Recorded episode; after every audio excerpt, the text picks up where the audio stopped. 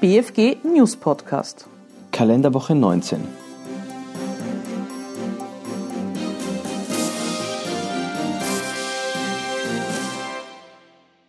Auslegung des Begriffs der Steuerverfangenheit. Steuerverfangen war ein Grundstück am 31.03.2012 und somit der Grundstücksbesteuerung unterworfen, wenn an diesem Tag die Spekulationsfrist noch nicht aufgehoben war. Nach der Rechtslage vor dem ersten Stabilitätsgesetz 2012 unterlagen private Grundstücksveräußerungen als Spekulationsgeschäfte nur dann der Einkommensteuer, wenn der Zeitraum zwischen Anschaffung und Veräußerung nicht mehr als zehn Jahre betragen hatte Einkünfte aus der Veräußerung von selbst hergestellten Gebäuden waren von der Besteuerung ausgenommen.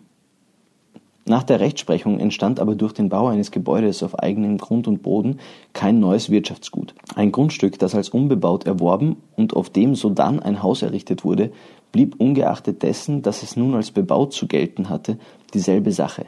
Die Spekulationsfrist begann demnach bereits mit der Anschaffung des Grundstücks zu laufen EU-Parlament einigt sich auf Untersuchungsausschuss zum Panama Papers. Straßburg. Der Ausschuss soll 65 Mitglieder haben. Die Dauer wurde mit einem Jahr befristet, hieß es am Mittwoch in Parlamentskreisen in Straßburg.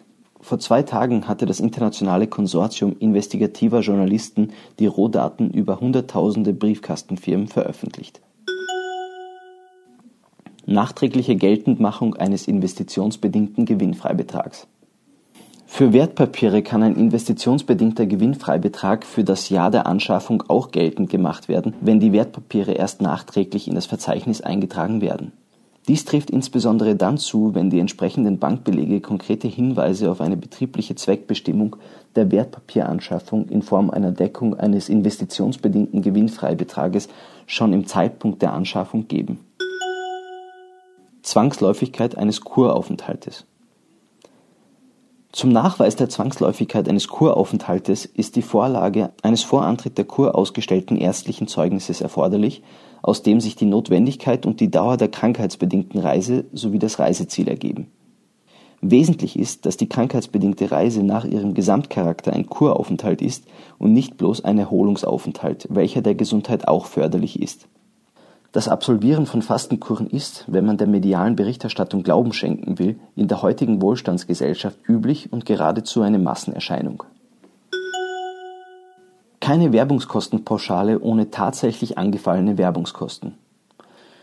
Ein Steuerpflichtiger ist als Vertreter im Außendienst tätig. Strittig ist, ob der Steuerpflichtige Werbungskosten in pauschalisierter Höhe abziehen kann, wenn er tatsächlich getätigte Aufwendungen nicht nachweisen kann die Pauschalisierung von Werbungskosten dient der Verwaltungsvereinfachung, die den Bundesminister für Finanzen ermächtigt, in Fällen, in denen die genaue Ermittlung von Werbungskosten mit unverhältnismäßigen Schwierigkeiten verbunden ist, Durchschnittssätze für Werbungskosten im Verordnungswege festzustellen. Die Verordnung darf aber nicht dazu dienen, Werbungskosten auch in Fällen zuzuerkennen, in denen derartige Werbungskosten gar nicht anfallen können Voraussetzung für den Abzug von Werbungskosten ist der entsprechende Nachweis der Aufwendung. Im Beschwerdefall war davon, Im Beschwerdefall war davon auszugehen, dass er, allenfalls mit Ausnahme von minimalen Stromkosten im Zusammenhang mit der dienstlichen Nutzung des PCs, die vom allgemeinen Pauschalbetrag von 132 Euro abgedeckt werden, keine zusätzlichen Ausgaben zu tragen hat die Kosten für das Internet trägt die Lebensgefährtin, die Benutzung des privaten Telefonanschlusses trotz Diensthandy ist eine private, außerhalb der beruflichen Sphäre liegende Entscheidung des Steuerpflichtigen, die keine beruflich bedingten Ausgaben darstellt.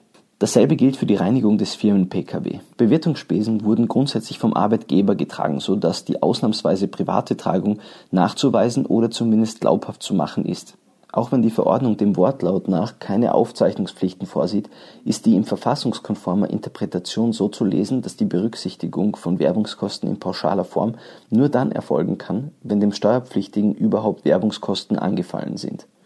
Das war im Beschwerdefall nicht so. Tax Justice Network Die größte Steueroase sind die USA.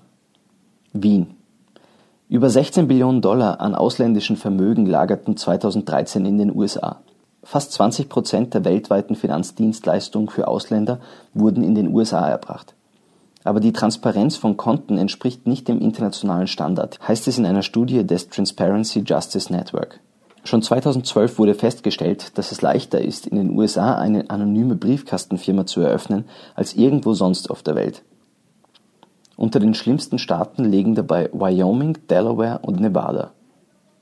In 14 der 50 US-Staaten kann man eine Firma eröffnen, ohne Inhaber oder Manager zu nennen. Außerdem müsse nicht immer der wirtschaftlich Berechtigte genannt werden, sondern nur jemand Verantwortlicher, der ein Treuhänder sein könnte diese Situation werde auch mit den Vorschlägen der US-Regierung vom 5. Mai für mehr Transparenz, so sie überhaupt in Kraft treten, nicht behoben, hieß es in der Studie, die im Auftrag der Europäischen Grünen erstellt wurde